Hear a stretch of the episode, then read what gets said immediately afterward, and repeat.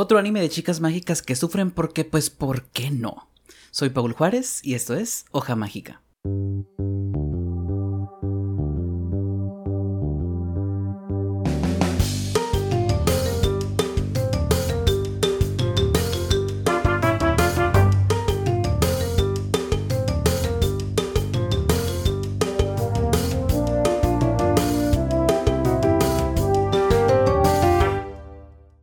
Después de una breve pausa, aquí estamos de regreso con Hoja Mágica y como escucharon en el intro, hoy hablaremos de otro anime de chicas mágicas oscuras.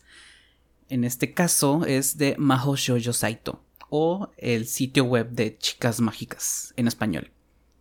En el primer episodio de Hoja Mágica hablamos sobre las chicas mágicas y cómo cada vez este género está convirtiéndose más y más oscuro, donde básicamente abusan del factor shock en el que eh, al, empezar el anime hay como que las cosas típicas de un anime de chicas mágicas, todo es bonito, todos son eh, mascotas bonitas y poderes mágicos brillantes y cosas así, y después, ¡pum!, se revela una verdad en la que no todo es bonito y, las chicas mágicas tienen que pelear o morir o sufrir básicamente.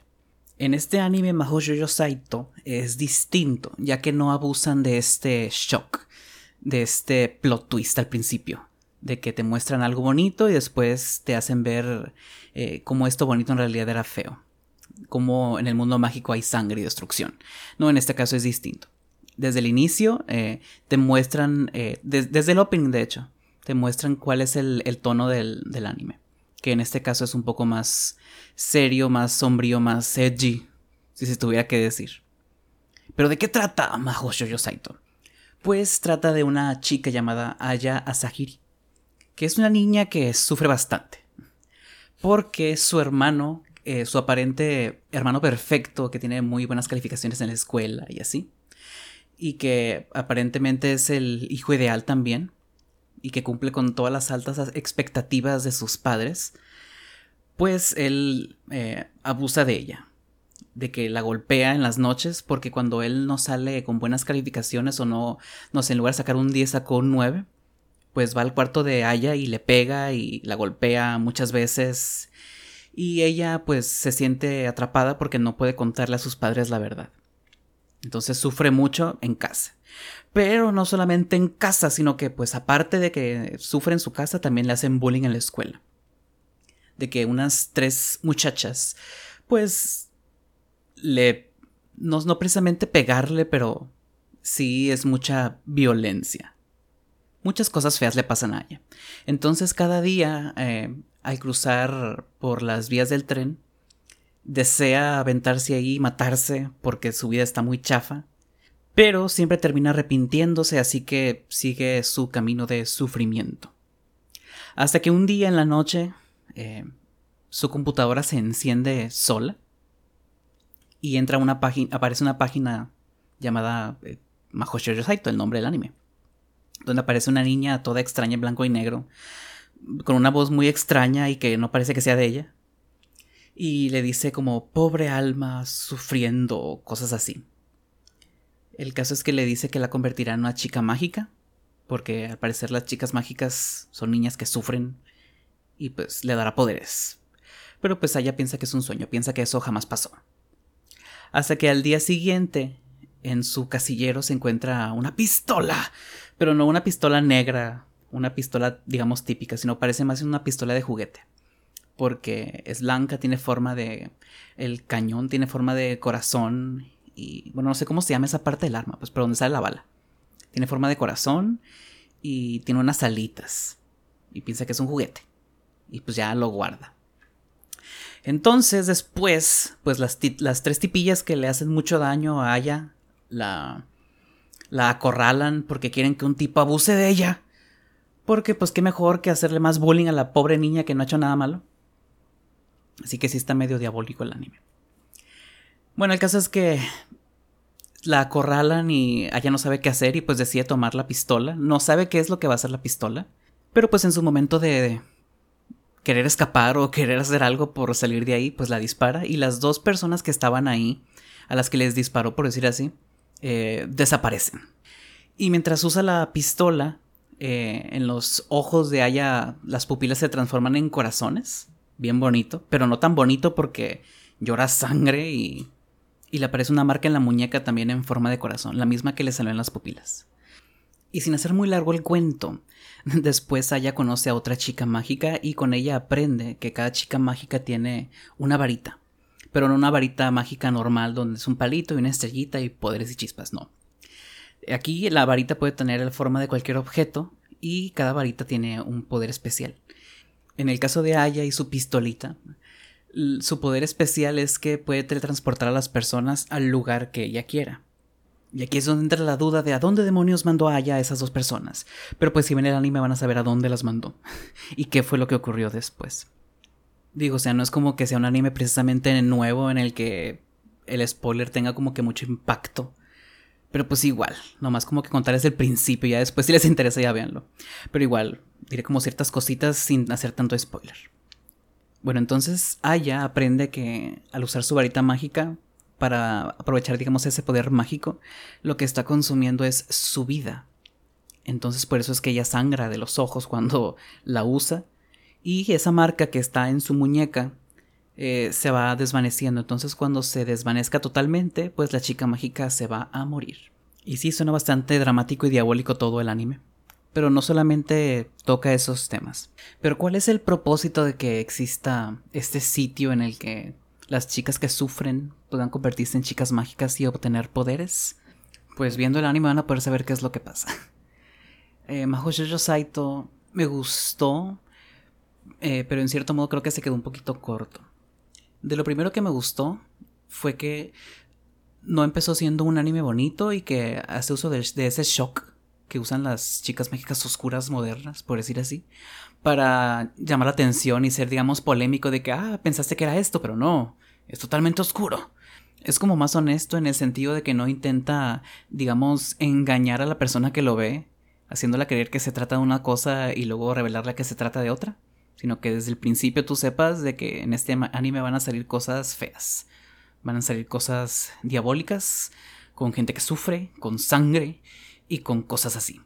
Y eso me gustó, que lo principal sea pues la historia, la trama, que eso sea lo que te atrape y lo que te haga que te guste o que te llame la atención. Y no solamente el hecho de que hay un mega plot twist en la trama, que como las chicas mágicas oscuras son cada vez más comunes, pues ese plot twist ya no tiene tanto impacto, ya se vuelve algo bastante repetitivo de que ya sabes que que va a cambiar totalmente.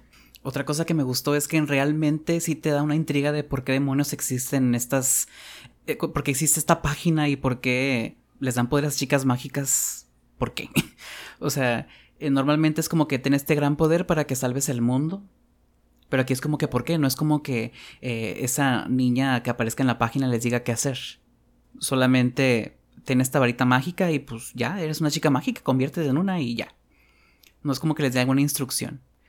Sin embargo, más adelante en el anime, en la página, eh, ciertas chicas mágicas descubren que al hacer clic en cierta parte de, de, la criatura que aparece ahí, aparece otra página, donde viene un contador, una cuenta regresiva, pero pues tampoco es como que diga qué es lo que va a pasar, solamente es como que ah, faltan tantos días, tantas horas, tantos minutos y tantos segundos para que ocurra, pero que ocurra qué.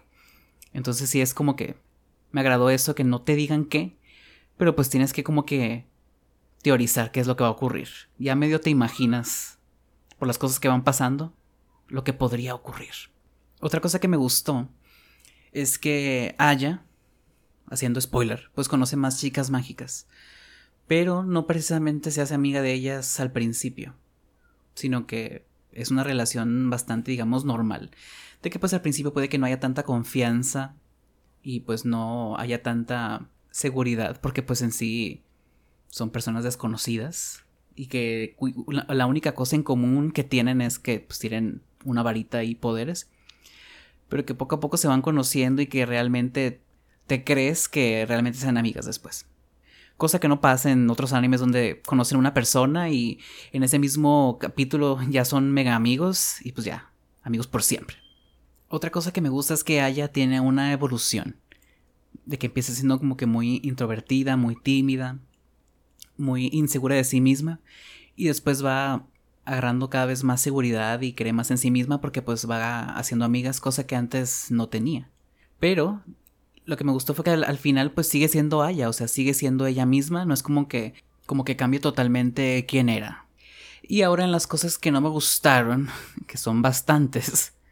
La primera es que ciertos personajes o ciertas situaciones eh, como que exageran demasiado en, ser edgys, en ser eh, violentos o en ser, mm, digamos, dramáticos.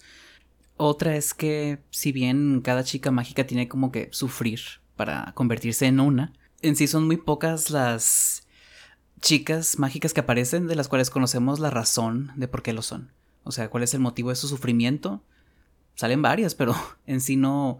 Son muy pocas en las que conocemos su historia, su trasfondo. Entonces es difícil, digamos, entender cómo es que ahora son así o, o por qué son así. Y eso tiene mucho que ver con la adaptación al anime. Puesto que me di la tarea de investigar eh, cómo es el manga y es totalmente distinto en ciertos aspectos. Básicamente el trasfondo de la mayoría de los personajes en el manga lo conoces, pero en el anime pues no, no, no conoces de todos. Y la cosa que menos me gustó del anime fue que pues solamente es una temporada, o sea, el anime no termina. Es como para esperar una segunda temporada, pero como que jamás ocurrió. Pero el manga sí terminó, entonces si viste el anime y te gustó y quieres saber como que cómo termina, pues puedes leer el manga, pero es, es algo distinto.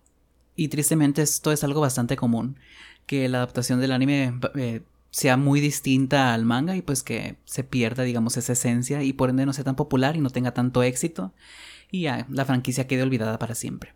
O también lo que puede ocurrir es que como los animes los producen muchísimo más rápido que el manga, llega un punto en el que el anime llegó al punto de la trama en la que el manga está, pero como el manga tarda más en salir, entonces en el anime se ven en una encrucijada de que, bueno, pues ¿qué hacemos?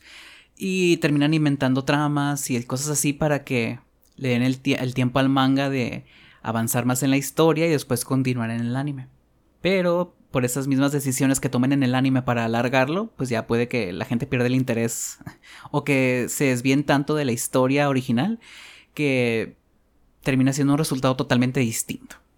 Esto ha sido todo el podcast por el día de hoy, un poco más cortito de lo usual, pero pues hay que ir agarrando ritmo antes de volver con cosas tan largas como las cosas de los cuentos. De hecho, estoy preparando otro podcast referente a ciertos cuentos que algunos conocen, de los cuales Disney hizo ciertas adaptaciones, pero no muchas personas saben que no son historias originales, sino cuentos que ya existían. Les recuerdo que Hoja Mágica está en Facebook como Hoja Mágica y en Twitter como Hoja Mágica Pod. Por si quieren dejar algún comentario, sugerencia o queja o lo que sea eh, respecto, por si quieren escuchar algún tema en específico o qué cosa les haya gustado de algún podcast y cosas por el estilo. Espero les haya gustado. Soy Paul Juárez y esto fue Hoja Mágica.